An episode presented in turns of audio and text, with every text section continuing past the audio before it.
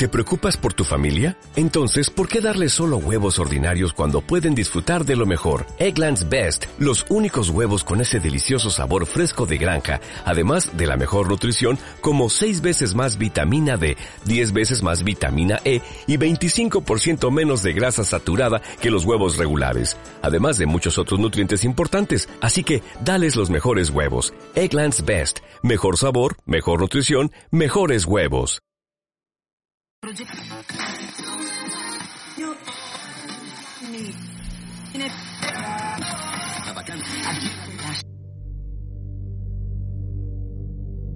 Entre columnas. Dirige la respetable logia simbólica Nikola Tesla. Presenta Federico Díaz.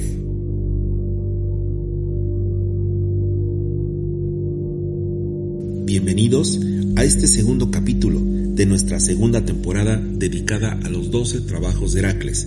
Soy Federico y es un placer saludarles. Hoy descodificaremos el primer trabajo que llevó a cabo, según el mito, en el pueblo de Nemea, ubicado entre Argos y Corintio. El león de Nemea devoraba a miles de hombres, mujeres y niños. Al parecer, ya había acabado con todos los rebaños de la región y prácticamente también acabó con toda la siembra del lugar.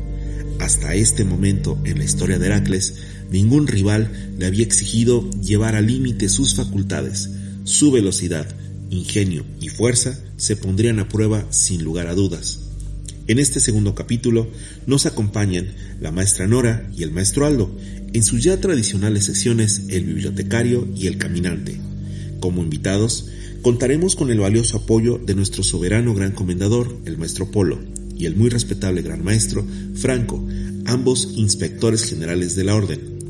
Pues bien, realizada la presentación y desde el santuario de nuestro templo en Guadalajara, Jalisco, México, no me queda más que mencionar. Estamos entre columnas, lugar donde converge la ciencia y la virtud. Arrancamos.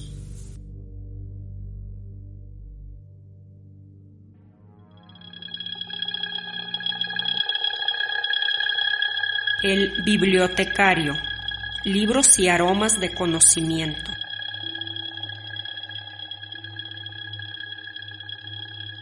El león de Nemea. Era un monstruo atroz de la mitología griega que vivía en Nemea, un pueblo ubicado entre Argos y Corintio. Normalmente se considera león como descendencia de Tifón y Equidna, al igual que la hidra. También se dice que cayó de la luna como la descendencia de Zeus y Selene, o alternativamente que nació de Quimera. El león de Nemea fue mandado a Nemea, en el Peloponeso, para aterrorizar a la ciudad. Este se comía a las personas, mataba a los rebaños y arruinaba la siembra.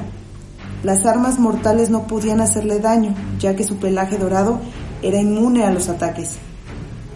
Sus garras eran más filosas que cualquier espada mortal y su piel dorada era una impenetrable armadura. Además era poseedor de una gran fuerza. Este monstruo moraba en las tierras de Argólida, aterrorizando a todo aquel que se atreva a acercarse demasiado a las colinas de Nemea. Cuenta la leyenda que secuestraba a las mujeres indefensas y las llevaba a su cueva, atrayendo a los caballeros que osen querer rescatarlas. Se dice que cuando ellos llegaban a su cueva veían a una mujer lastimada y al acercarse ésta se transformaba en el león, quien los mataba y ofrecía sus huesos al Hades. Matar al gran león de Nemea fue el primero de los doce desafíos que le propuso Euristeo, primo y rey de Micenas, a Hércules. Sin mostrar miedo alguno, Hércules agarró camino hacia Nemea cuando por fin dio con el animal, luchó con él y después de matar al animal, trató de cortarle la piel, pero esta era impenetrable, por lo que la diosa Atenea le dice que use las garras del león para despellejarlo. Con la piel se hizo una armadura y con la cabeza un casco. Cuando regresó con la piel de la fiera, Euristeo aterrado le prohibió la entrada a Micenas desde entonces tuvo que esperar los otros trabajos que le mandaría hacer el rey para poder volver. Zeus convirtió al león en una constelación que representa la gloria eterna y la lucha tenaz que tuvo Hércules. Los leones actuales no son parte de la fauna griega o europea. Sin embargo, según Herodoto, existían en las poblaciones de la antigua Grecia, hasta que se extinguieron en el 100 a.C.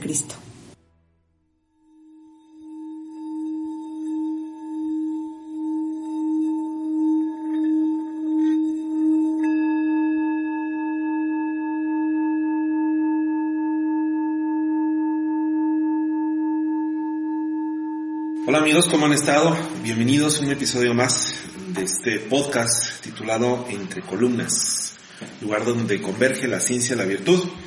Como ya escuchamos en nuestra presentación, pues vamos a continuar con este tema sobre Heracles, sobre sus trabajos, en este, el cual ya nos vamos a entrar en el primer trabajo de él, que es el León de Nemea. Y para esto, bueno, seguimos contando con invitados de lujo. Maestro Polo, bienvenido. Gracias eh, por la invitación. Es un gusto estar aquí contigo y tus radioescuchas. ¿Qué tal el experimento del café del maestro Franco? Ah, muy rico. Sí. Nos tienen que pasar la receta del maestro Franco. Bienvenido. Hola, ¿qué tal? Este, muchas gracias por la invitación. Entonces seguimos aquí para platicar sí. un poco más con este tema. Sí. ¿No nos vas a contar qué tiene el café? Clavo, clavo básicamente. Clavo. Para una taza le pongo dos clavos. Le da un gusto fresco. Ahí a, a, la hora de moler el, el, grano, los aviento para que también se muelan y ya en la coladora italiana queda okay. servido y, y, listo. Excelente. Bueno, pues con buen, buen ambiente empezamos. El segundo, el primer trabajo de Heracles. Estamos hablando del León de Nemea. Sin embargo, como escuchamos en, este, en la introducción, eh, pues no, no empezó con las manos vacías, empezó con unas herramientas, las cuales hablamos un poquito en el primer episodio. Y en este momento va siendo el tiempo de poderlas ir explicando, porque como todo antes de hacer alguna actividad, pues es necesario prepararse para ella, ¿verdad? En esta línea estamos escuchando que eh, recibió una coraza, recibió siete regalos o siete herramientas. Una coraza de Vulcano. ¿Qué me pueden platicar de ello? Pues, comenzando y para ir afinando máquinas, eh, este hecho de la coraza, este podría ser pues, la parte que cubre, cubre el, pecho, uh, también puede incluir la cabeza, dependiendo ahora sí de, del relato.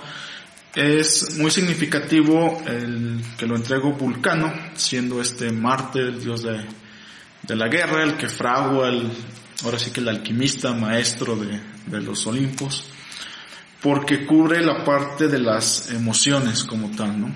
Okay. Es una protección, y más siendo pues Vulcano representante del hierro, de esta dureza, sí. yo creo que algo muy importante a, a, regular son las emociones. No es algo que se tenga que eliminar, pero cualquier persona que tenga estrategia, que tenga plan, que tenga visión, sabe que su, sus emociones deben estar bajo control en cualquier momento. Sí las debe de poder usar, disparar, porque de esto viene pues mucha inspiración, mucho actividad evolutiva, Uh -huh. Sin embargo, debe ser regulado, debe ser controlado, si no termina uno desembo desembocado pues en cuestiones de ira, en cuestiones de emociones, dígase las pasionales, dígase todo aquello que pues cuando no hay un control termina uno en más problemas de lo que está buscando resolver. Okay. Entonces yo creo que le da esta en, en, en este sim simbolismo, le da un concepto de protección Uh -huh. ¿sí? y también de, de firmeza. Firmeza. Ok, este, nuestro polo, en el pecho simbólicamente, ¿qué pudiéramos encontrar? Bueno, de manera simbólica, eh, desde las corrientes orientales, eh, tenemos eh, la línea de chakras. En el caso del pecho tenemos ahí el corazón, chakra principal, eh, que en los últimos años se ha tomado mucha relevancia con el tema tanto de corazón como órgano y como chakra, y lo que sería el siguiente chakra que es plexo solar o en el caso de órgano que sería intestino grueso.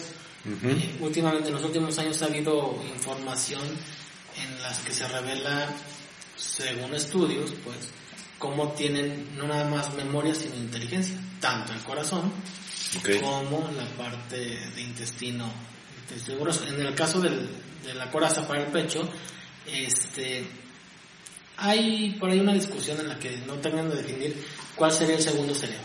Algunos dicen que es el corazón, otros dicen que es el intestino, eh, pero a final de cuentas lo que nos queda claro es la relevancia que tiene el corazón.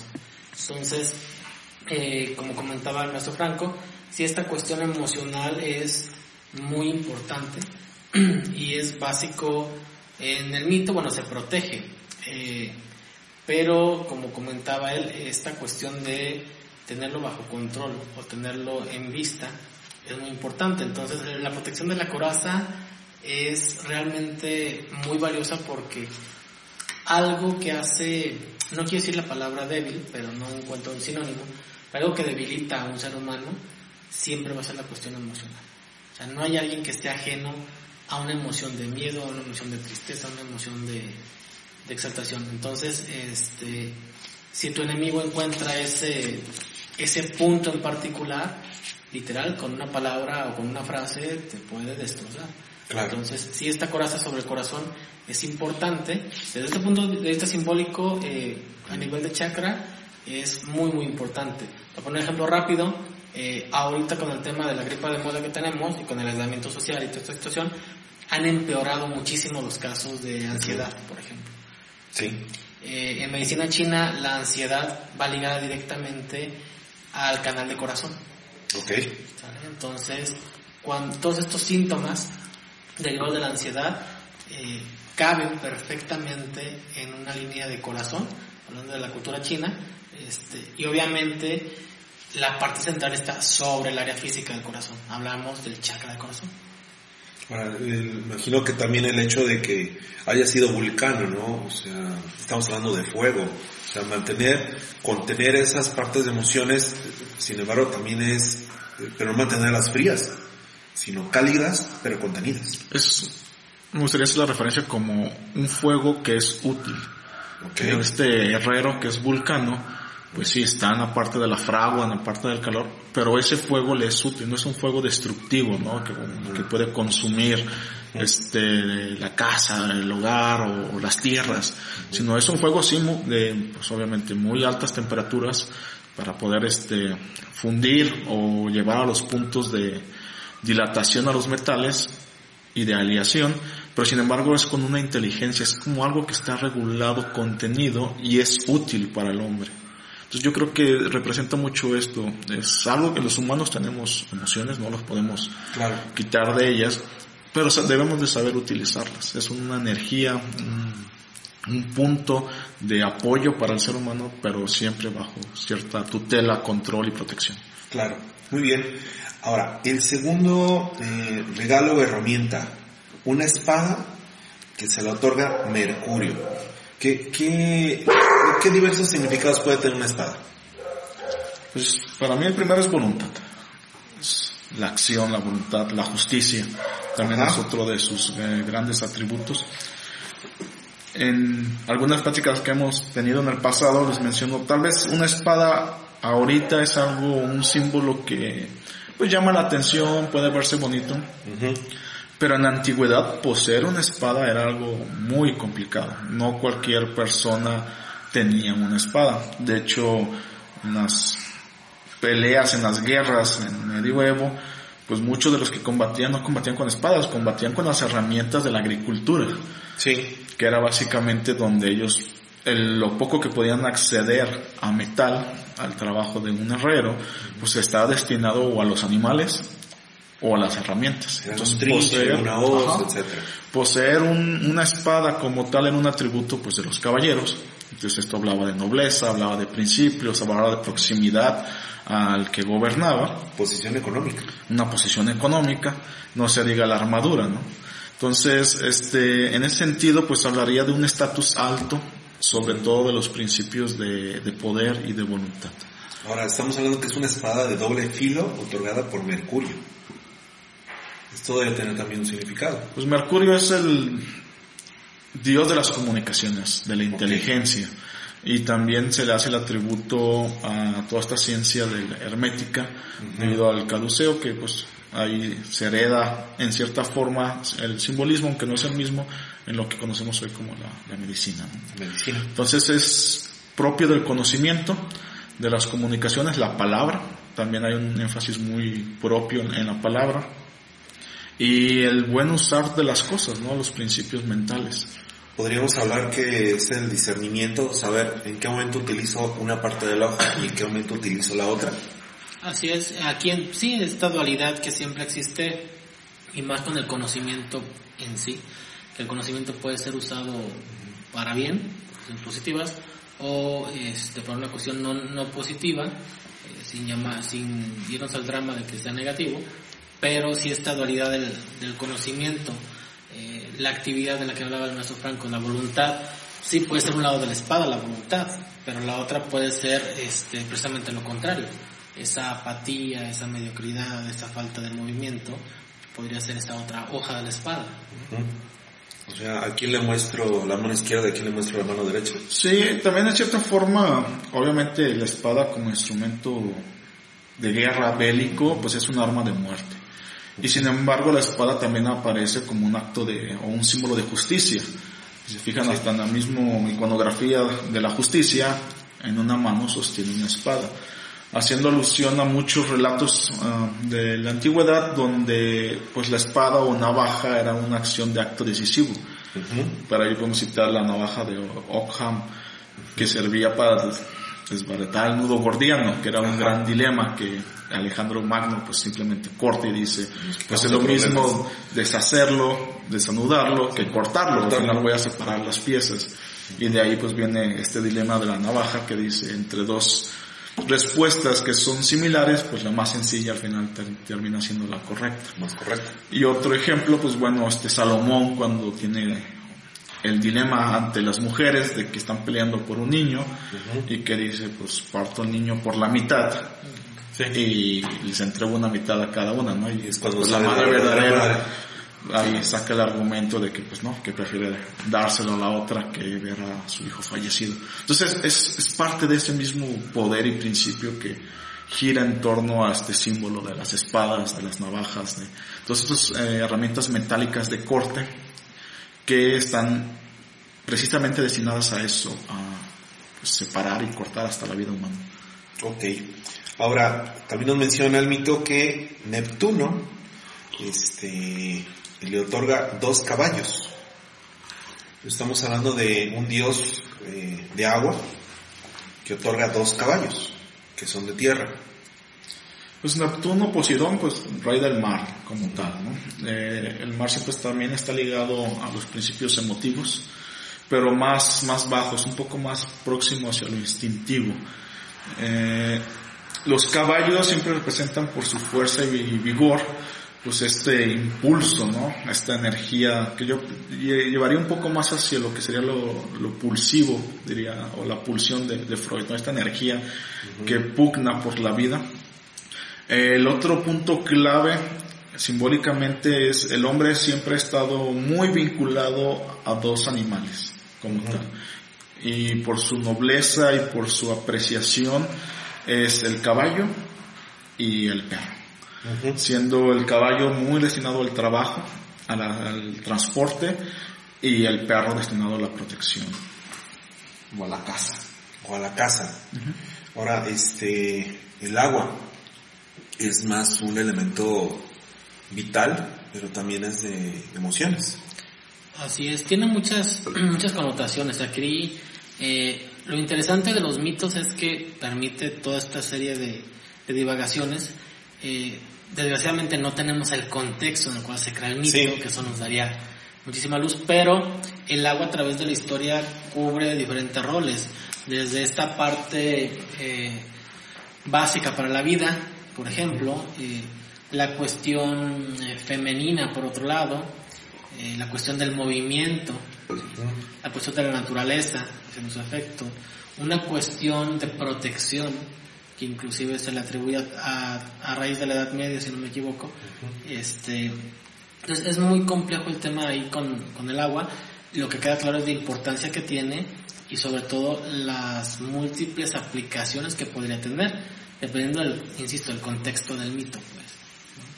Pues. Ok. La otra herramienta o arma es un arco y una flecha. Y nada más ni nada menos que Apolo es quien se las otorga. El, para mí el arco y la flecha también como símbolo de cómo sucedió en el ser humano es, es un proceso que permite la batalla a distancias, ¿no? Entonces es un arma propiamente estratégica. Por lo tal, esto hablaría de algo más relacionado, y, también por el, símbolo solar de, Apolo, a la conciencia, a la capacidad de llevar de lo abstracto, de lo concreto a lo abstracto, y poder curar ideas, planes, estrategias y volver a regresar de, lo abstracto a lo concreto. Esa facultad la brinda la conciencia. Entonces esa arma es una facultad que el hombre tiene para poder estar a distancia del suceso, en este caso el imaginativo, y poder enfrentar o llevar a cabo pues esa resolución de la problemática en base a esa estrategia. Ahora, este, el, uno de los signos zodiacales que maneja arco y flecha es Sagitario, ¿tiene algo que ver?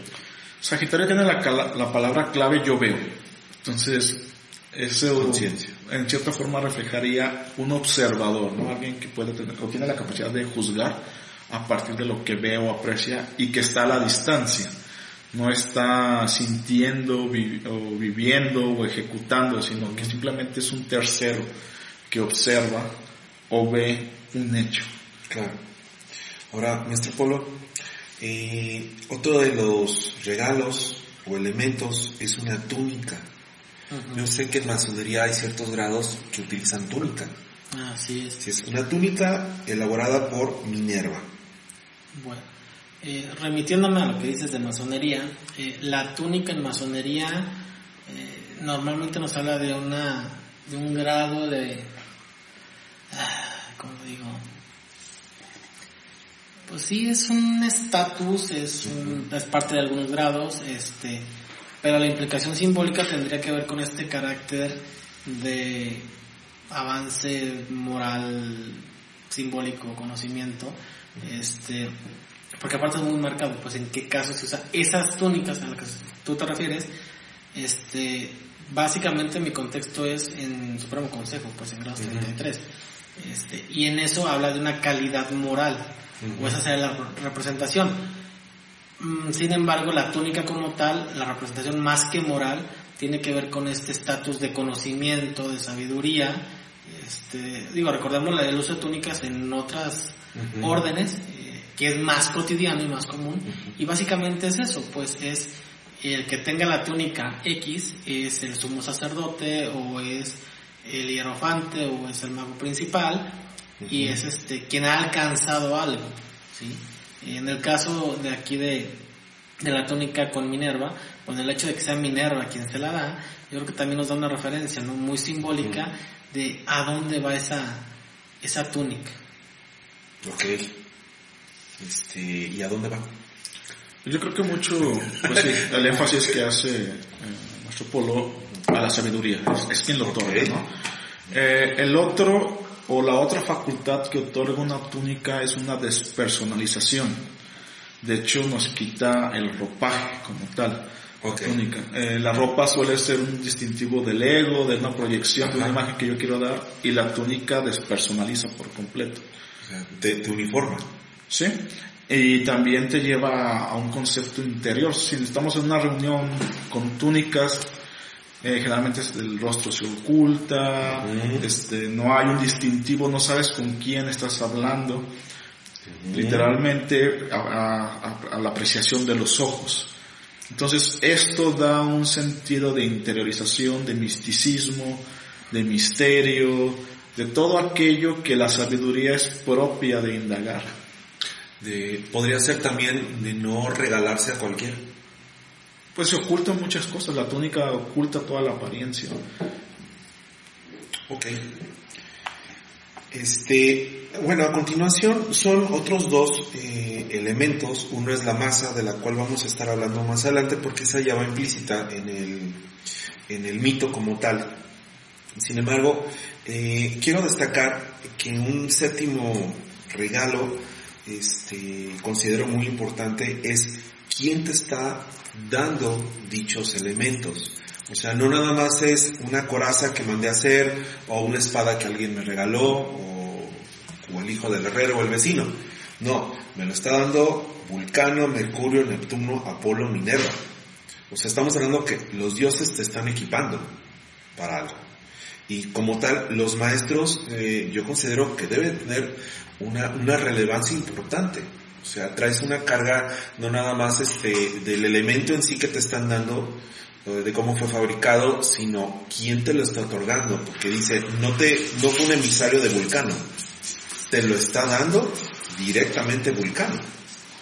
Esto yo creo que debe tener otra, otra trascendencia, otra dimensión.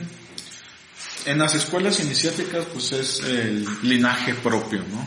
Que es la cadena de maestros. Conocer a los maestros te da ese atributo. El linaje se suele decir que vienen de dos fuentes únicamente. La primera es de sangre y la segunda es iniciática.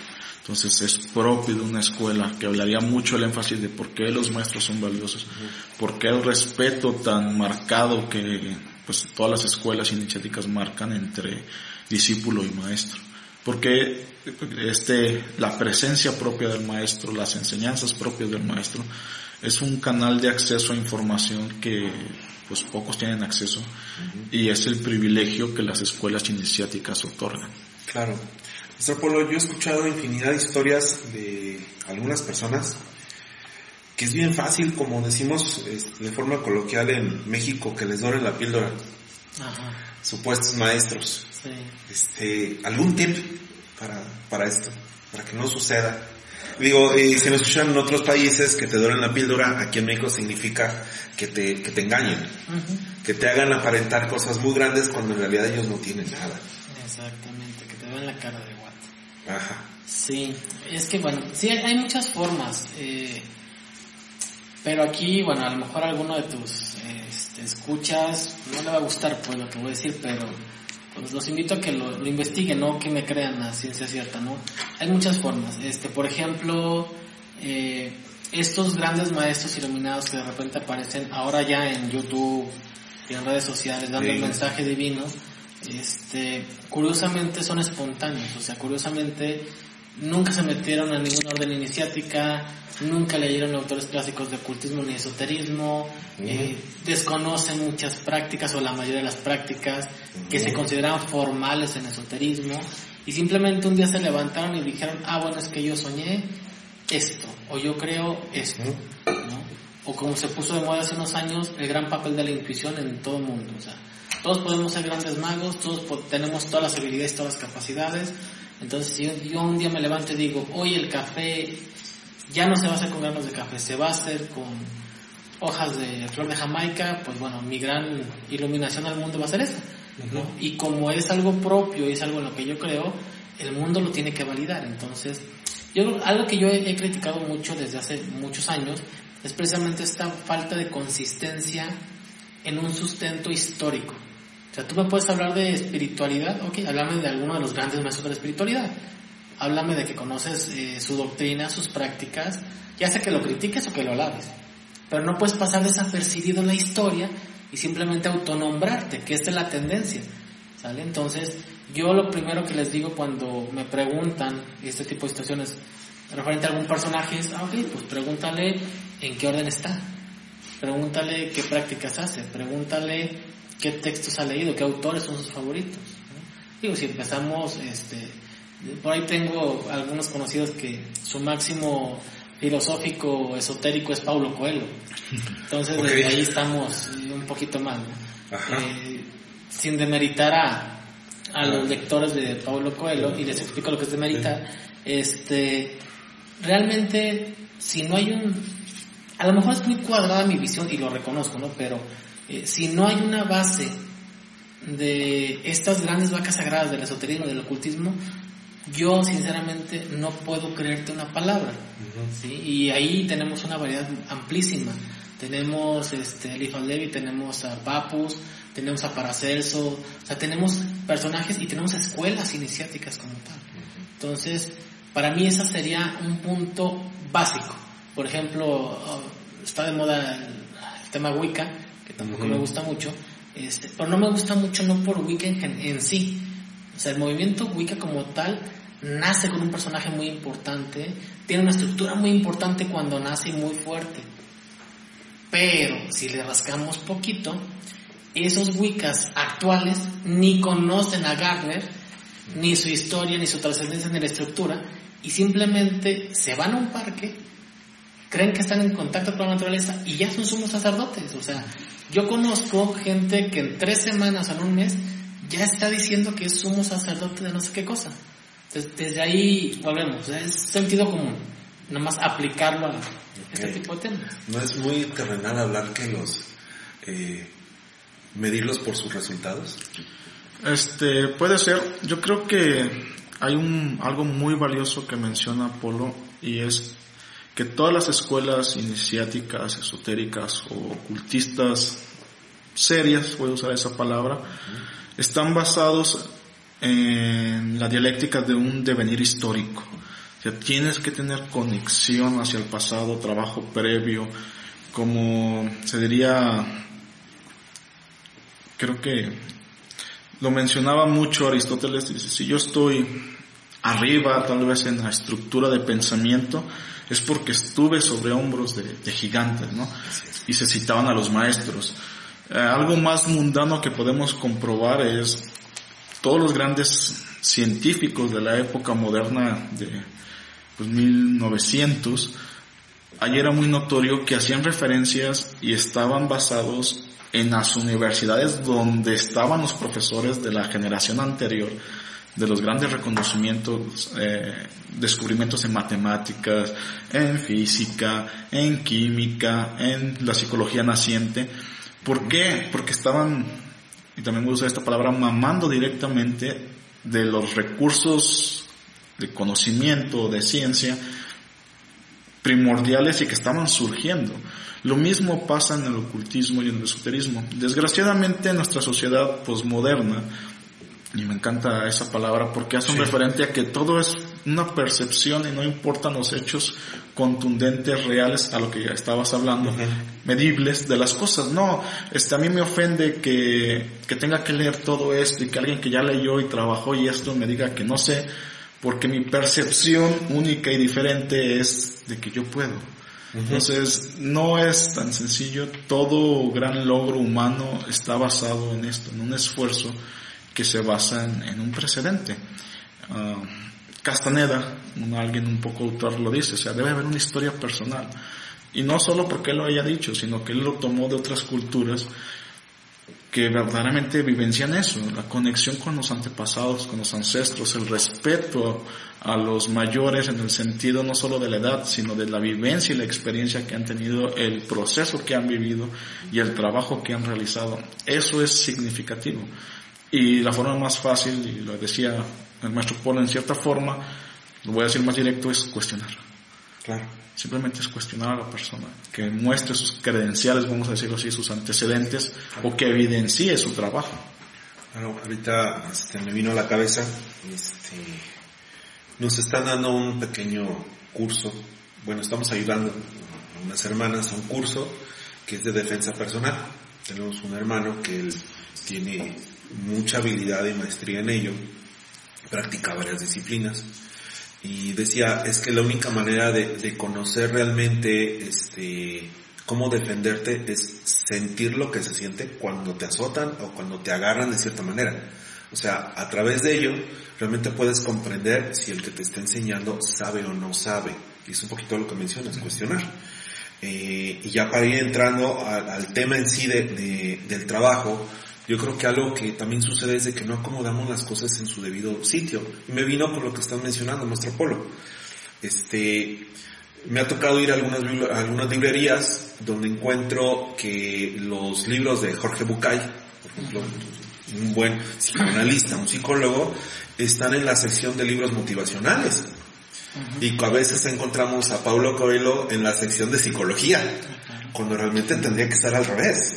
O de esoterismo. O de esoterismo, ¿no? Este, o tomamos de referencia, este, digo, con todo respeto para, para el escritor Coelho, pero, eh, hablar de alquimia no es abrir el libro del alquimista. O sea, es, es, hay información basta y a veces nos quedamos con eso, ¿no? Es lo que estamos mencionando. Aquí es donde entra lo que comentaba el maestro Franco, esta visión posmoderna tan simplista de la vida es la que los hace decir que Pablo Coelho es ocultismo es esoterismo, pues. Así es. Con todo respeto, son novelas. Sí, es una novela.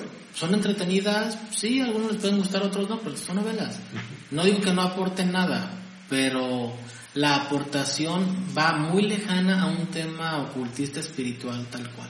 Claro. ¿Te puede dar la vida cotidiana? Sí, que bueno. Igual que una nota del periódico, una frase de Starbucks, igual que muchas cosas, pues. Y no por eso tienen un tinte espiritual o mágico. ¿no? Es para todos, ¿no?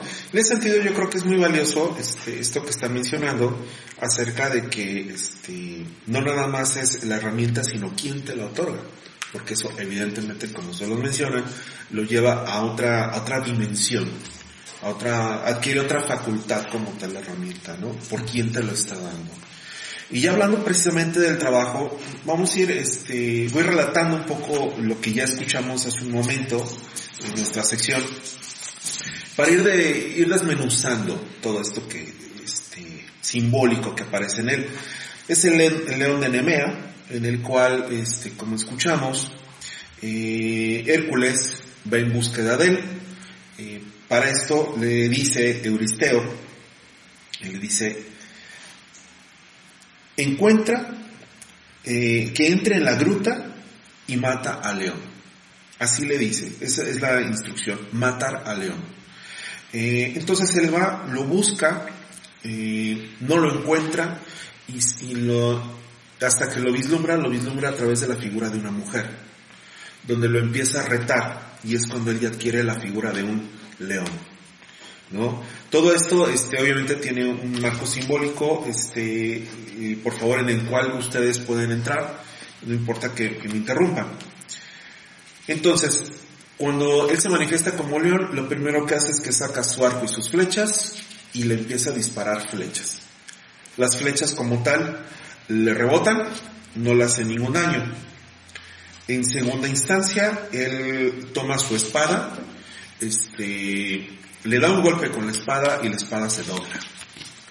Y al darse cuenta que efectivamente tampoco le hace daño y se queda sin armas, eh, y al ser rápido, ágil, no lo puede agarrar, entonces él decide arrancar de, de- de- desde su raíz un árbol de olivo, con lo cual él hace pues prácticamente una masa, lo golpea en la cabeza y lo marea. Ahora, hasta aquí, ¿qué podemos encontrar en todo este simbolismo? Bueno, hay muchísimo. Eh, por ejemplo, históricamente el león eh, tiene dos acepciones, una más usada, una menos usada. La más usada, yo creo que es la que ubicamos la mayoría con esta fuerza, eh, sobre todo masculina, por el atributo, este, esta fiereza y este dominio, ¿no? Porque es el rey, es el soberano. Pero hay una acepción que en cuestión mitológica yo no la he visto mucho comentada, pero que en tiempos modernos se ha reforzado y creo que va también por ahí, que es el león como mujer. ¿sí? Por esta agresividad, esta cuestión de dominio y de fuerza también interna. Entonces, por ejemplo, ahorita que comentabas de las flechas que no le hacía nada, este, retomando una analogía que hacía el maestro Franco, serían esas palabras que no lo hieren, ¿no? Por un lado. Este, que eso es algo en lo cual la mujer tiene un dominio muy específico, por ejemplo. Un hombre eh, es muy fácil que se encienda, es muy fácil que se enganche con la emoción. Una mujer puede ser más controlada en esta cuestión, en este contexto.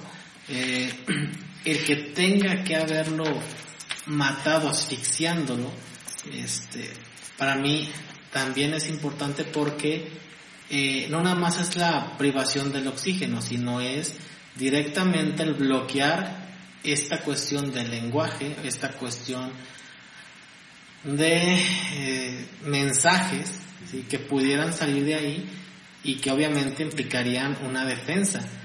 En esta analogía que estoy haciendo de un león como mujer, este, que le permitiría defenderse. Entonces, el, uno de los de las armas más poderosas que tiene una mujer es su lenguaje, su lenguaje verbal. Entonces, ¿cuál sería la única forma de que delimitarse eso? Pues asfixiándola directamente sobre el órgano, la parte corporal o ya simbólicamente el chakra que está ya relacionado, este, para darle muerte o evitar que siga dañando.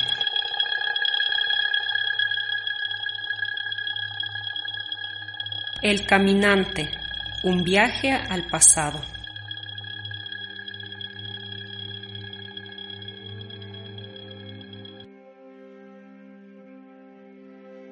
Nemea, situada en el valle del río del mismo nombre, en la Argólide, Grecia, antiguamente sede del santuario de Zeus, del que hoy solo nueve columnas permanecen en pie, suficientes para darse una idea del esplendor del que llegó a gozar antes de ser destruido por causas naturales. Formaba parte del territorio de Cleonas.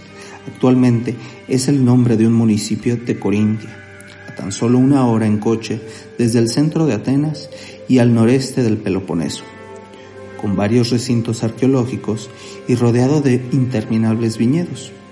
En este lugar, en el que se celebraban los Juegos Nemeos, en el mes de julio, donde los más importantes deportistas de la antigüedad mostraban sus habilidades. Originalmente, estos juegos estaban instituidos como funerarios, en conmemoración de Ofeltes, hijo del rey Licurgo, de Nemea, el cual murió a consecuencia de una mordida de serpiente. Estos juegos son celebrados cada dos años.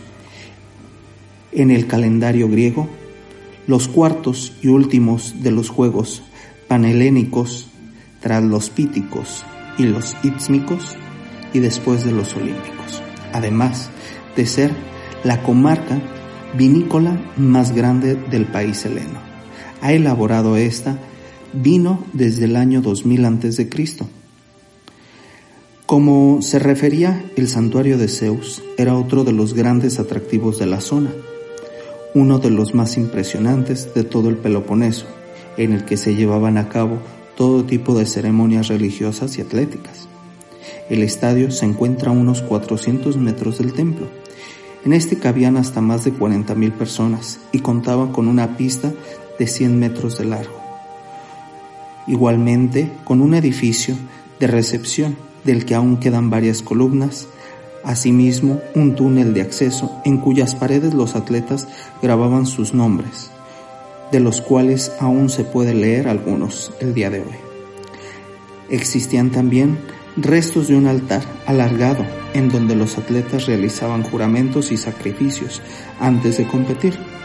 En el sitio arqueológico se hallan también casas para los jueces y algunos baños públicos. La historia de Nemea se remonta a la antigüedad, famosa en la mitología griega por ser el enclave en el que el semidios Heracles, más conocido como Hércules y uno de los héroes más célebres de los antiguos griegos, realizó el primero de sus doce trabajos, con los que se ganaría la inmortalidad. Heracles hizo frente y mató al león de Nemea, una bestia mítica, de piel impenetrable, por las armas habituales, cuyas garras además eran capaces de atravesar armaduras.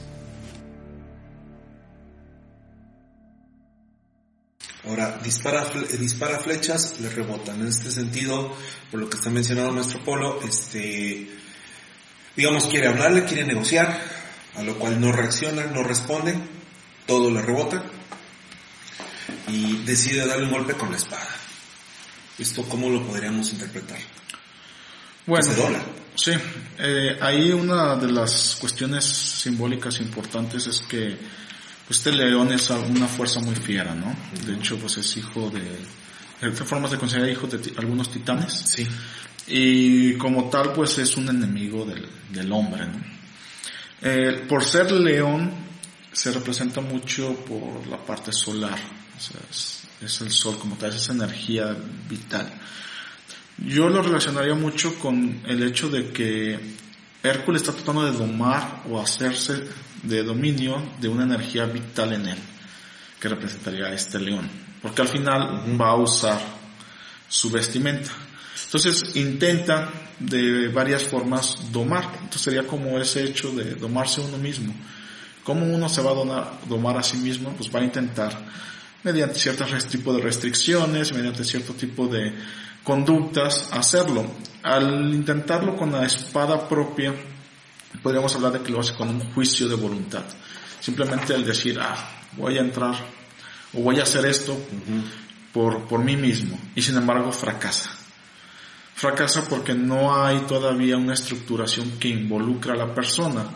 Voy a referenciarlo como al hecho de que en ocasiones decimos, libros que yo no alguna vez que fumé decía, pues ya, automáticamente en cuando quiera voy a dejar de fumar, ¿no? Haciendo alegato a, a mi voluntad. Sin embargo, pues no es tan fácil porque ya hay una circunstancia de que el cuerpo se volvió adicto a la nicotina. Entonces estoy tomando un juicio ligero de algo alegando mi voluntad, pues sin embargo voy a fracasar porque me hacen falta contener y entender más cosas para tomar una decisión que se ejecute correctamente. En este caso, pues sería el sometimiento de esa fuerza. Podría, eh, en mi ejemplo, decirlo, pues dejar de fumar, Ese es mi objetivo principal. Lo hago simplemente por argumento de voluntad y pues lo consecuente es que voy a fallar. Necesito involucrar más cosas que vamos a ver después para poder llegar a la buena conclusión. Ok, ahora, bueno, ya, ya aquí vemos que primero le dispara, flechas, no lo hieren, lo golpea con su espada, se dobla, que como bien estás mencionando, y, y si hablamos ya de la espada, que es Mercurio, es el discernimiento, o sea, no entiende razones, ¿sí? Palabras no entiende razones, entonces él decide arrancar de, de raíz un árbol de olivo. Y aquí yo pregunto, el olivo, este, de acuerdo a algunas líneas este, esotéricas o este tipo de, escuelas, tiene significados. ¿Qué, significa el olivo? ¿Para qué sirve? Primero yo lo plantearía contextualmente y es, todas las culturas han hecho referencias a árboles sagrados, ¿no? Y esos árboles sagrados son muy propios de la región. Obviamente no pueden referenciar algo que es inexistente en su claro. Entonces, para la parte mediterránea, el olivo es, ahora sí, algo muy importante, es uno de los frutos más importantes de, de, su cultura, por los aceites, que obviamente el, alimento propio. Y para esa época donde el aceite pues es la principal fuente para obtener la luz de las este, lámparas, pues tiene un valor muy importante. También obtener aceites es un proceso no pues muy sencillo. Ni rápido. Ni rápido. Y el aceite para el hombre es algo que referencia como a la esencia, ¿no? El tener un aceite puro, refinado, tanto que es una sustancia que conserva el olor, que conserva el sabor, sin embargo no es el fruto en sí mismo. Entonces podríamos hablar de que extraemos la esencia. Entonces esto hablaría pues también de un proceso de sabiduría, un proceso de, de madurez, de acción, que está basado en experiencia para poder extraer ese, ese contenido, esa esencia nutritiva o valiosa para el ser humano. Entonces, yo creo que está muy referenciado a esos altos valores que tiene para esta cultura y sobre todo, pues eso, eh, la esencia propia, que, es, eh, que solo se da en experiencia. Así es, bueno, yo digo, el maestro Franco lo, yo creo que lo contextualizó de una manera excelente y no podría decirlo mejor. Simplemente el, aquí yo creo que, refiriéndonos a Hércules, sería este uso del conocimiento, de esa luz, para derrotar al, león. Sí, que por ahí mencionaban también inclusive en algunos libros eh, que Platón daba clases abajo de un olivo, porque también como un símbolo de que era un lugar donde se, se impartía conocimiento. Sí, el, el árbol en, sí, el concepto general del árbol es muy trascendente porque conecta la tierra con el cielo. O sea, el hombre ha entendido que hay una conexión, ¿no? Y es donde, pues, los dioses habitan. Por eso muchas culturas pues, toman el árbol como sagrado o como deidad misma. Ahora, hay, hay otro tema aquí, porque quien, de acuerdo al relato, quien le dice arranca el árbol es Afrodita. Afrodita y, digo, perdón, Atenea. Y Atenea es, la sabiduría. O sea, le dice, no lo vas a poder combatir con palabras ni haciéndolo razonar. Tienes que utilizar este otro tipo de, atributo. Y también recordar que Atenea, y ahorita que mencionaba el maestro Franco lo del aceite, Atenea es quien muestra al hombre la extracción de los aceites. Es, es un, aquí hay un concepto muy importante también para más contextualizarlo, sobre todo en todos los relatos y mitos griegos, y es el papel que juegan los dioses, y hay una frase pues propia del teatro griego que es Deus ex machina, que es Dios desde la máquina. Okay. Y esto sucedía porque en el teatro griego pues había un, un relato, una trama, y cuando era necesario cambiar la trama y cambiar posiblemente todo el sentido de la obra, mediante una grúa metían un personaje que representaba a Dios y daba nuevas indicaciones de las cosas. Los dioses en el relato humano eh, siempre hacen esto, cambian toda la estrategia, cambian todo el suceso. Obviamente desde la concepción de que el Dios tiene este conocimiento y puede ver por encima de los ojos del hombre, pero es muy importante el papel que juegan porque automáticamente cambian la narrativa. Podría hablarse de que está ahí Hércules pues fracasando, intentando con sus herramientas y es, y si no es por pequeños chispazos que van a representar estas apariciones de los dioses, es como al final se logra llevar a cabo las, los éxitos en, las tareas. Esto hablaría, y no quiero desviarme mucho del concepto de la conciencia. Al final el hombre eh, pasado y primitivo no tenía esa idea como tal que nosotros tenemos de la conciencia y escuchaba voces. Sí. Entonces, esas voces que al final es la conciencia todavía no tan atribuida y entendida en sí mismo, pues le daba la noción, pero era la que estaba en el imaginario resolviendo la problemática. Ahora, otro lugar donde vemos mucho el olivo, y esto, eh, digo, todos seguramente lo hemos visto, es en las palomas de la paz, que también trae un olivo. Sí, porque se usaba para coronar. Claro. El laurel y el olivo como símbolos de victoria, cada una referenciando hacia la paz o hacia la victoria bélica. Este que es el conocimiento eh, como el olivo y el laurel como elemento de la conciencia o la victoria nada La victoria. Ok, entonces toma el árbol y le da un golpe, lo cual atonta al, al león este, no lo mata, simplemente lo atonta. ¿Qué quiere decir esto? Este, podríamos decir que es un golpe de conocimiento, un golpe de experiencia, de experiencia un poco más elaborado, el cual lo lleva a que él busque un refugio y se refugie en su cueva, la cual, este, una vez más nos metemos a la profundidad de la tierra y menciona el mito que tiene dos entradas esta cueva. Al darse cuenta de esto, Hércules tapa una con una roca este, y decide meterse. Y antes de, avanzar en ello, eh, aquí una vez más me, llega la idea de este maestro Polo de, de Língala y el Píngala, dos líneas por donde puede entrar y salir energía, entra y sale. Y estamos hablando de esto que nos está mencionando el maestro Franco sobre eh, el león, la energía, la entrega, lo que usted menciona, la mujer en este sentido, su energía como tal, este, está tapándole las entradas. Sí. Sí, así es. Bueno, lo que pasa es que el... Bueno, con este tema de los mitos. Eh, hay otra versión por ahí del mito, este, en el que se dice que entra a la cueva y sale de la cueva y no hay ninguna prueba de la muerte de. Entonces, bueno, lo que voy a decir, este, estos dos sentidos que tiene, eh, a final de cuentas, pues digamos, volvemos al mismo tema de subjetividad.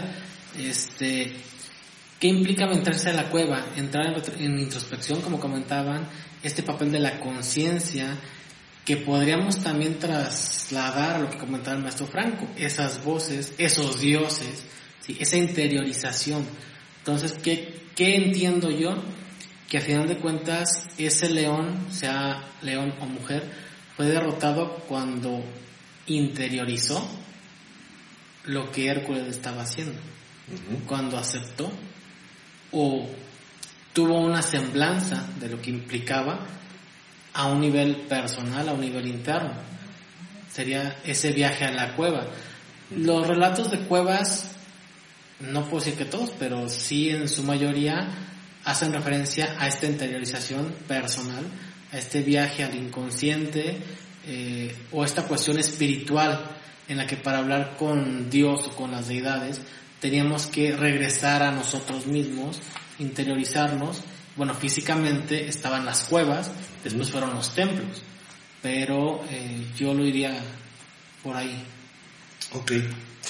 Entonces entra y ahorita también me vino a la mente, este, no sé si tú recuerdas, nuestro Franco, una ocasión a nuestro Juan Pablo que mencionaba, nos compartía de que cómo cazaban este, las leonas. Las, las leonas cazan en manada y los machos cazan este, de forma individual.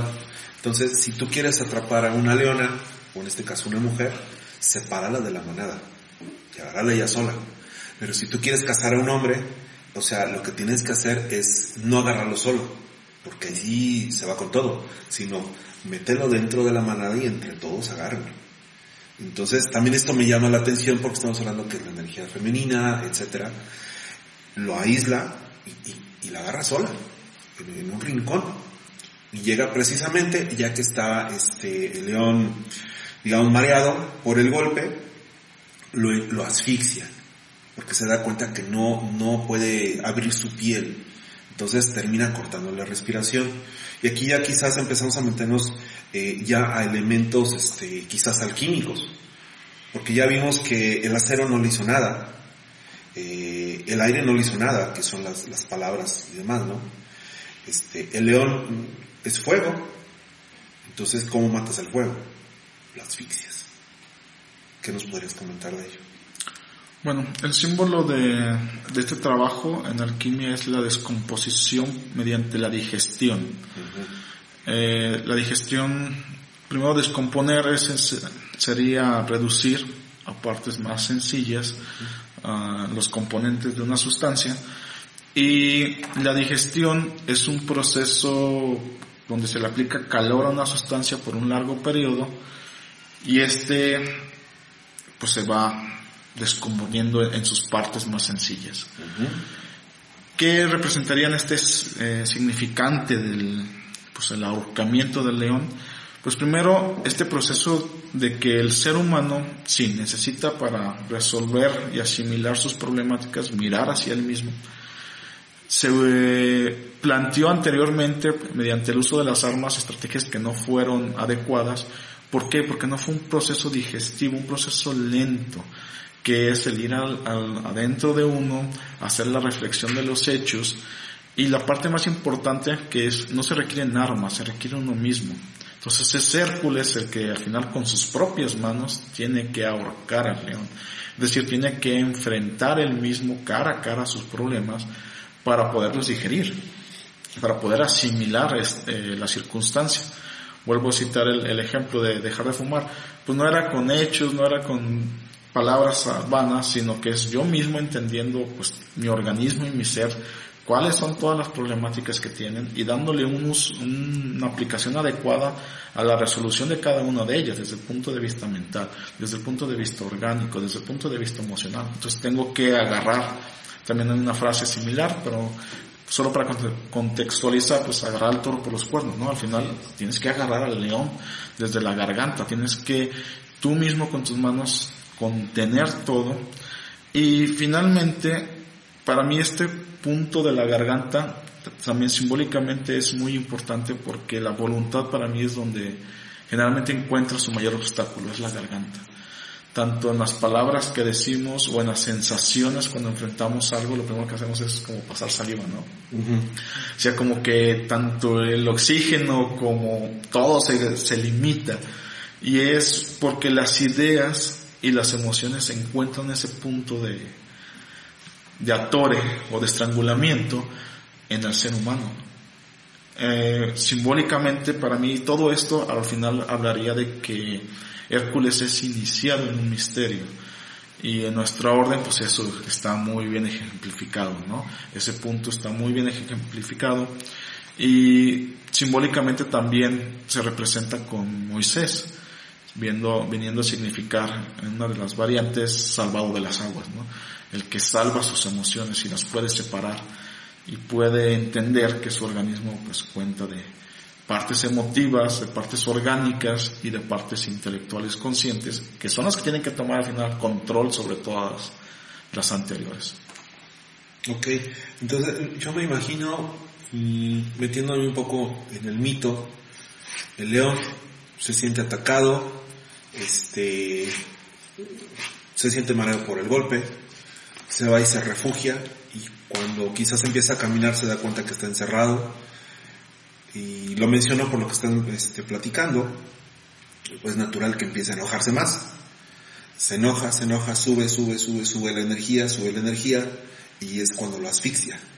Y es este, como mencionaba hace rato, las flechas aire, la tierra es la espada, eh, y nada más el poder de lo etéreo, que sería el golpe del olivo, este, el, elemento, digamos, divino, es lo que lo, marea, y así es como lo, asfixia. Ahora, eh, una vez que lo asfixia, la tarea era matarlo, pero ahora él decide también desollarlo, porque encuentra que este, una, una herramienta muy preciada en, su piel. Y la única forma de desollarlo es con sus propias garras, porque no había otra cosa que lo penetrara. ¿Esto qué interpretación le pudiéramos dar? Bueno, de entrada yo lo interpretaría como que eso que él vivió en la experiencia de tanta complejidad para ese enemigo, lo toma como un aprendizaje y lo incorpora hacia él mismo. Y lo hace desde esta perspectiva usando a su enemigo como referencia, usando al vencido, porque él solo no lo puede tomar. Entonces, esto, este tomar la piel del, león, eh, viéndonos un poquito mundanos, sería ponerse en la piel de, eh, sería tomar esta experiencia de lo que no le hizo daño a él o a este enemigo y usarlo ahora él con sus enemigos o en la vida. Okay. Ahí, para complementar esta interpretación, siguiendo el, contexto de la digestión, también hay una, pues una par de variantes de este mito primero se dice que pues tiene que constatar que está muerto, ¿no? Entonces al final pues puede llevar el cadáver o eh, como sucede en el caso del mito pues lo, lo desolla y termina usándolo de, de yelmo. ¿Por qué esto? Pues bueno, sí, como dices, es una herramienta valiosa. Él vio que no puede ser su piel penetrada, de hecho era parte del mito que le decían que no podía ser su piel penetrada. Y en, en algunos de los mitos se dice que el valle lleva cargando el animal en un comienzo, no lo desolla en la cueva, y después se topa con una bruja que también ve que después como que va haciendo intentos en el camino y le dice, ¿por qué no lo intentas con sus garras? O sea, no es él el que al final de cuentas discierne esto, siendo que esa bruja pues vuelve a ser Atenea, ¿no? Exacto. La sabiduría. Exacto. Yo aquí, para mí mucho de la, de la reflexión es esto de la asimilación, como diría yo, de la sombra, ¿no? Ya, ya tuve mi problemática, ya la vivencié, ya la experimenté, ya fui a ese proceso difícil del interior. El hecho está, ¿no? La vivencia está, el argumento está. No va a desaparecer de mi historia como tal. Entonces tengo que asimilarlo, tengo que digerirlo. Y para ello, la digestión es un tienen como un concepto de enseñanza que es, hay algo que se queda conmigo, lo que dijeron, y algo que se desecha en el mismo proceso. Entonces eso, eso para mí es la parte más importante. Al igual, al momento que obviamente Hércules abriría el león, pues se queda con una parte que es su piel y su, la parte de su cráneo que usa como casco, pero todo lo demás se desecha y es lo nutritivo de los procesos iniciáticos y de trascendencia y también psicológicos, es que te queda un poder de tu historia. Y vuelvo a lo que hablábamos en el pasado, eso es lo que da constancia de un trabajo interno. El poder de las experiencias asimiladas es algo que ahora tú puedes usar a tu favor. Es algo que tú asimilas y en consecuencia crea una sabiduría interna. Y eso es parte de tu proceso, de tu trabajo y de tu mística y todo aquello que tanto el iniciado como los maestros pueden usar en lo subsecuente. Podríamos entonces decir que prepararse técnicamente en algo intangible es lo que te da virtud.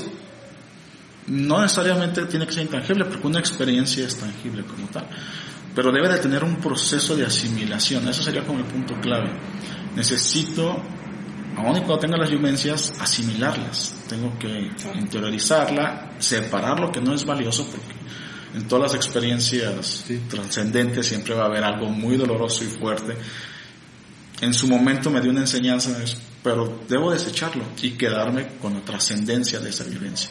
Y es lo que termina siendo el yelmo que posteriormente usa de la piel. Ahora, entendamos, este, la palabra yelmo es un casco. Se me da cuenta, es un casco el cual lo va a proteger. Y se extiende como capa. Como capa, de... exacto. Entonces, este, esto también considero tiene algo importante porque no dice el mito que se hace un escudo o que, o que se forra o se hace un, este, una capa, algo, no dice, es un yelmo el cual lo utiliza desde la cabeza. Entonces, esa misma fortaleza, mm, supongo que la está relacionando con las cuestiones este, cerebrales, cerebrales, pensantes, ¿no? ¿Cómo me protejo? Así es. Sí, algo muy importante que decía el maestro Franco, y lo voy a cambiar de contexto porque yo creo que es muy, muy importante, esta cuestión de la digestión de lo que vivimos es sumamente importante. Eh, Franco lo contextualizaba en un, en un área iniciática, que es en lo que estamos hablando básicamente, pero en lo cotidiano es de primera mano. Por eso encontramos en temas de salud tantos problemas digestivos a un nivel exorbitante, ya en gente de todas las edades. Y es precisamente porque no digieren esta realidad. Eh, al contrario, constantemente la gente está eh, tratando de rechazar su realidad, de no aceptarla y simplemente ponerse en contra. Entonces cuando empezamos a digerir lo que vivimos en el ámbito que tú quieras y realmente hacemos este proceso de aceptación que va de la mano con la sombra que comentaba el maestro Franco, hay una mejoría notable en pacientes, no nada más con síntomas físicos, sino también con cuestiones psicológicas eh, y que son muy palpables en la vida cotidiana. Entonces, esta aceptación, así como lo des, eh, desenmaraña el maestro Franco, es muy importante, no nada más en la parte iniciática, en lo cotidiano yo creo que es básico. O sea, si no empiezas por la tener la humildad de aceptar esa parte oscura, difícilmente vas a poder avanzar. Pues no quisiera dejarlo en esas palabras tal cual, no porque no sea humildad, sino el proceso de asimilación de la sombra requiere trabajo. Valentía. Sí, requiere también una valentía, un estado de ánimo. Por eso les mencionaba al inicio, los sentimientos son importantes porque te van a dar un motor que te va a animar a hacer algo.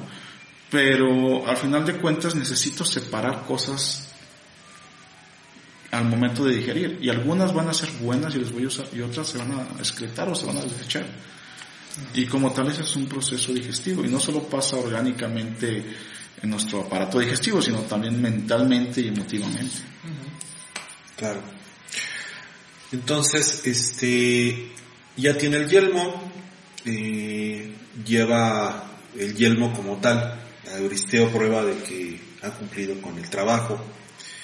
Cuando llega, eh, nos menciona esta, esta parte del mito o esta versión del mito, que Euristeo, eh, en cuanto lo ve, no dice ninguna sola palabra, simplemente se esconde en la penumbra. Se, va y busca un rincón y se esconde. Eh, podríamos considerar entonces que es la ignorancia ante lo desconocido. Este, creo que va un poco más allá. No, no sé si tengas ahí a la mano o recuerdas eh, textualmente la primera frase que mencionaste es cuando Euristeo manda a, al trabajo a Hércules. Sí, es entra a la gruta y mata a León. Ok. Parecería esto como un presagio, ¿no? Que le está dando. Le está dando una orden el rey, Euristeo, que termina siendo la forma como el trabajo se realiza. Entonces, Llega eh, Hércules demostrando el trabajo, siendo la parte activa, es una parte muy pasiva siempre, simplemente da alineamiento, pero no se envuelve en el trabajo, sí da las órdenes, sí da las direcciones, pero parece también un actor de los dioses. Lo interesante para este hombre es que cuando está ante la presencia de alguien que constata sus propias palabras con un hecho, es intimidante. Yo creo que esta es la parte que es así como, pues, valiosa, ¿no? Eso siempre, esa dicotomía siempre sucede en muchos relatos, donde siempre va a haber una persona, un ser humano que represente esta parte sumisa, esta parte pasiva, esta parte ignorante, y el héroe o el iniciado o el que realiza el trabajo interno que siempre va a ser el que pues sí pasa por las dificultades, pero es el que termina logrando y asimilando pues un éxito en su vida. Eh, por ejemplo, el Quijote y Sancho, ¿no? Ah, otro que se me viene muy a la mente es en la flauta mágica, este Papageno, ¿no? Que también es el personaje pasivo y que está huyendo y que en alguna parte del diálogo este Zoroastro pues es invitado a entrar en la problemática, a entrar en el bosque, está arriesgando su vida porque la reina de la noche lo quiere matar. Y Papageno nada más dice, es que yo solo quiero tener hijos y vivir la vida tranquila, ¿no? Quiero tener a mi mujer, quiero mi casita sencilla, quiero... Y eso siempre va a marcar en los mitos y en las historias ese argumento de que va a haber seres que no van a trascender, que en su argumento su vida es muy tranquila y pasiva y ahí está fundamentada, y otros que van a arriesgarlo todo y van a trascender. También está el argumento de Aquiles, ¿no? Cuando me mencionan que si no tienen miedo en ir a las batallas y enfrentar y así, dice, pues si tú tienes miedo tu nombre va a ser olvidado, ¿no? Y el mío va a ser recordado y contado. Entonces siempre va a haber esta diferencia entre seres humanos algunos que van a buscar pues un argumento más pasivo, más sencillo, que lo cual no quiere decir que esté mal, pero simplemente sucede, y otros que van a tomar el papel activo de la proeza, o del héroe, o del trabajo interno, o de la realización, o la trascendencia. Ahorita me viene a la memoria, este, porque también es un poquito la referencia, no nada más al mito, sino a la historia como tal de la humanidad, este, los espartanos. Los espartanos que se mencionan eh, hijos de Hércules, o herederos de Hércules, que en su, en su línea de sangre corre esta herencia, eh, la muerte de Leónidas, donde él menciona, bueno, la pelea de 300, pero sin embargo hay también documentos que, que hablan de ello, que él dice que va a ser una, una muerte hermosa, una muerte deseada, porque qué más hermoso que por fin encontrar la muerte a manos de un, de un ejército lo suficientemente valioso como para que valga la pena la muerte, la pena la muerte ¿no? Entonces ven ese éxito o, o, ese destino de acuerdo a su creencia, su vivencia y lo disfrutan. En base a su argumento. Sí. Y van a vivir en base a su argumento. Un pueblo que este, preparado y entrenado desde que nacían para combatir, para la guerra. Y qué mejor que morir en guerra. Sí, aquí eh, lo que comentaba el maestro Franco de esta, estos dos tipos de cosmovisión, ¿no? Una con un propósito y un objetivo, el que tú quieres, y la otra, yo diría que sin propósito. No es por minimizarlo o marcarlo tanto, pero este estilo de vida tan cotidiano, tan sencillo, este, para mí es una vida sin propósito aunque su propósito como tal sea esa vida sencilla. Tan estereotipado, digamos. Tan estereotipado, este, o tan cliché, o tan de moda. De tan hollywoodense. Tan de Disney. Y ese es el problema, pues, a que Disney les ha metido esta idea de que la casita bonita, feliz y todo bonito, ¿no? Tu camioneta roja en la puerta. Claro. Entonces, por el otro lado, el, este, esta gente que sí tiene un propósito en la vida, el que tú quieras, ese sentido de vida del que nos hablaba Víctor Frank es tan importante en el papel de un iniciado porque a final de cuentas el sentido que tú le des a tu vida, si tiene un propósito, va a ser valioso. Sí, primeramente para ti, porque tú lo estás viviendo y lo agradeces y lo vives y es, es, es algo trascendente. Pero en segundo término y de la mano va a ser este valor que le vas a dar a la gente a tu alrededor, al contexto, y a donde estés parado. Que propiamente, si somos muy celosos de, de, lo que hacemos, este, hablaríamos de un término de una vida de un iniciado. ¿sí? Un iniciado no tomándolo en cuenta como alguien que forzosamente esté en una orden iniciática, sino alguien que esté comprometido con un sentido de vida, con un propósito en la vida, que sea más grande que nada más caminar y respirar. Hay en ese mismo tenor para mí alguien muy representativo de toda esta pugna más moderno es José Ingeniero, ¿no?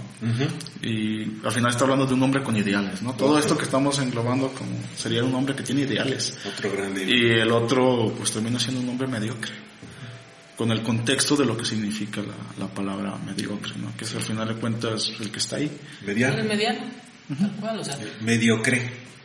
Exacto. ya ahorita lo usamos como insulto o se toma como insulto, Malamente. realmente, malamente. Pero realmente es, es alguien promedio, es alguien estándar, es el mediano, pues, o sea, Sí. no es ni más ni, ni menos, es el que está.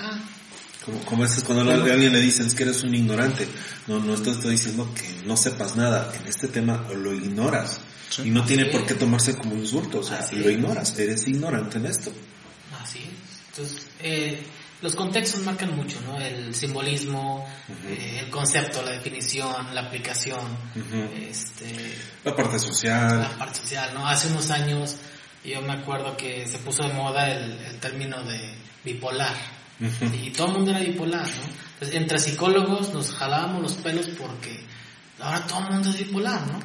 Y para bien y para mal, o sea, sí, como chiste entre amigos está bien, pero luego resulta que todo el mundo se diagnosticaba y se etiquetaba como bipolar. Algo no te gustaba de alguien, ah, es que es bipolar. No, espérame, no es bipolar, pues tiene carácter, tiene historia, tiene sentimientos y emociones, ¿no? Entonces, este, sí tiene mucho peso esta cuestión de las etiquetas. Ok. Ahora todos somos suprimidos. Somos Ah. sí. sí, ahora estas nuevas generaciones, ¿verdad? Todo está de moda la El opresión. bullying. Ay, qué buenos recuerdos. Entonces, Euristeo se esconde en la penumbra. Eh, y esto tiene que ver, ¿no? Cuando se asoma el sol, y yo lo puedo poner en estas palabras, cuando se asoma el sol, que es representado en este caso Hércules, el camino del sol, de, este, por toda la Vía Láctea, que también ya lo hablamos en, la- en el episodio pasado, Quetzalcóatl, etcétera, ¿no? Los faraones, cuando se asoma el sol por la puerta de Euristeo, pues la, penumbra siempre va a buscar los rincones. Y es donde precisamente es donde él se va a esconderse. Esa, y tomamos en la palabra penumbra como la ignorancia, la oscuridad, donde está todo. eh, Entonces ahí estaría la nublado. sombra, ahí estaría la sombra la que nos habla el maestro Franco. Eh, en esa oscuridad, eh, históricamente, don- lo que hay es los miedos, eh, la falta de aceptación de uno mismo, con todo lo que lleva, ¿no? O sea, Sí, Él lo, lo decías eh, de una forma, me gustaría simplemente dejarlo ahí al público y que Ajá. llegue a sus conclusiones. Mencionas como que pues la oscuridad huye, ¿no? De la luz. Hay otra ideología que diría, la oscuridad siempre está ahí, simplemente la luz se hace su espacio. ok, claro. Entonces, puede ser que también sea de la otra forma. En- Encuentra su espacio, ¿no? Hace su espacio. hace su espacio. Es- Este, y bueno, pues también podemos recordar, ¿no? Y digo, dado que pues, conocimiento de todos los que han escuchado, tiene un, un contexto un tanto masónico este programa, pues podemos recordar a aquellos que han sido iniciados, ¿no? Que es, que es parte de su iniciación, un mandil. Y como tal, en este sentido, este Hércules recibe un yelmo, el mandil como tal, este, los iniciados saben o deben de saber cuál es su función y tiene que ver con la protección, tiene que ver con equiparte, con prepararte para una, para una labor ardua, intensa y que va a ser tan larga o tan corta como tú desees que sea. Recibe como tal un yelmo y es ahí donde él ya se prepara para ejecutar el segundo trabajo. Y el segundo trabajo es, eh, lo vamos a tratar en nuestro siguiente episodio, estamos hablando de la hidra, que es también bastante entretenido. Y, y eso que estamos empezando, porque mientras más avanzan los trabajos, este, más complejos se vuelven Sí. de interpretar. Más herramientas hay y sobre Así eso es. se crece. Así es. Pues bueno, ¿alguna conclusión final a lo que nos quisieran compartir antes de terminar este programa? Pues nada más que recuerden tus escuchas que esta cuestión de los mitos, este, precisamente la riqueza es la variedad de interpretación, ¿no? Porque de repente eh, hay gente que se corta las venas porque ya le dijeron algo que no decía el texto que él leyó, este, pues es la riqueza precisamente de los mitos. Y de ahí pues la, la parte de religiones que se creó después, la mitología, la espiritualidad, pues va con eso, con las interpretaciones, ¿sí? Verlo, tener la apertura, ¿no? Así es. Maestro Franco. Pues bueno, mencionar y enfatizar, como dice el maestro Polo, son mitos, es simbología y el símbolo tiene múltiples interpretaciones. Aquí les compartimos una un poco orientada hacia el contexto de nuestra institución, con las experiencias de lo que hemos vivido. Sin embargo, pues bueno, eh, está abierto todavía más, podríamos hablar horas y horas de esto. Y esperemos en los siguientes trabajos y si hay un poco más de dinámica en, pues en estas redes sociales, pues nos den también un poco de retroalimentación en la orientación que, o lo que han visto o sus experiencias, ¿no? Que al final es como uno crece en este diálogo entre diferentes mentes. Claro. Bueno, pues muchas gracias a ambos. Este, gracias a ustedes por estarnos escuchando. Eh, próximamente estaremos subiendo el, el episodio número 3. Como ya lo mencionamos, es el segundo trabajo de Heracles. Eh, esperamos que haya sido asegurado. Las redes sociales están abiertas para sus comentarios, eh, sus solicitudes. También, si de repente hay algún, algo que no les agrade, con todo gusto. Para eso están abiertas las redes. Muchas gracias. Buenas tardes, buenas noches, buenos días, dependiendo del lugar donde se encuentre. Estamos entre columnas, lugar donde converge la ciencia y la virtud. Hasta pronto.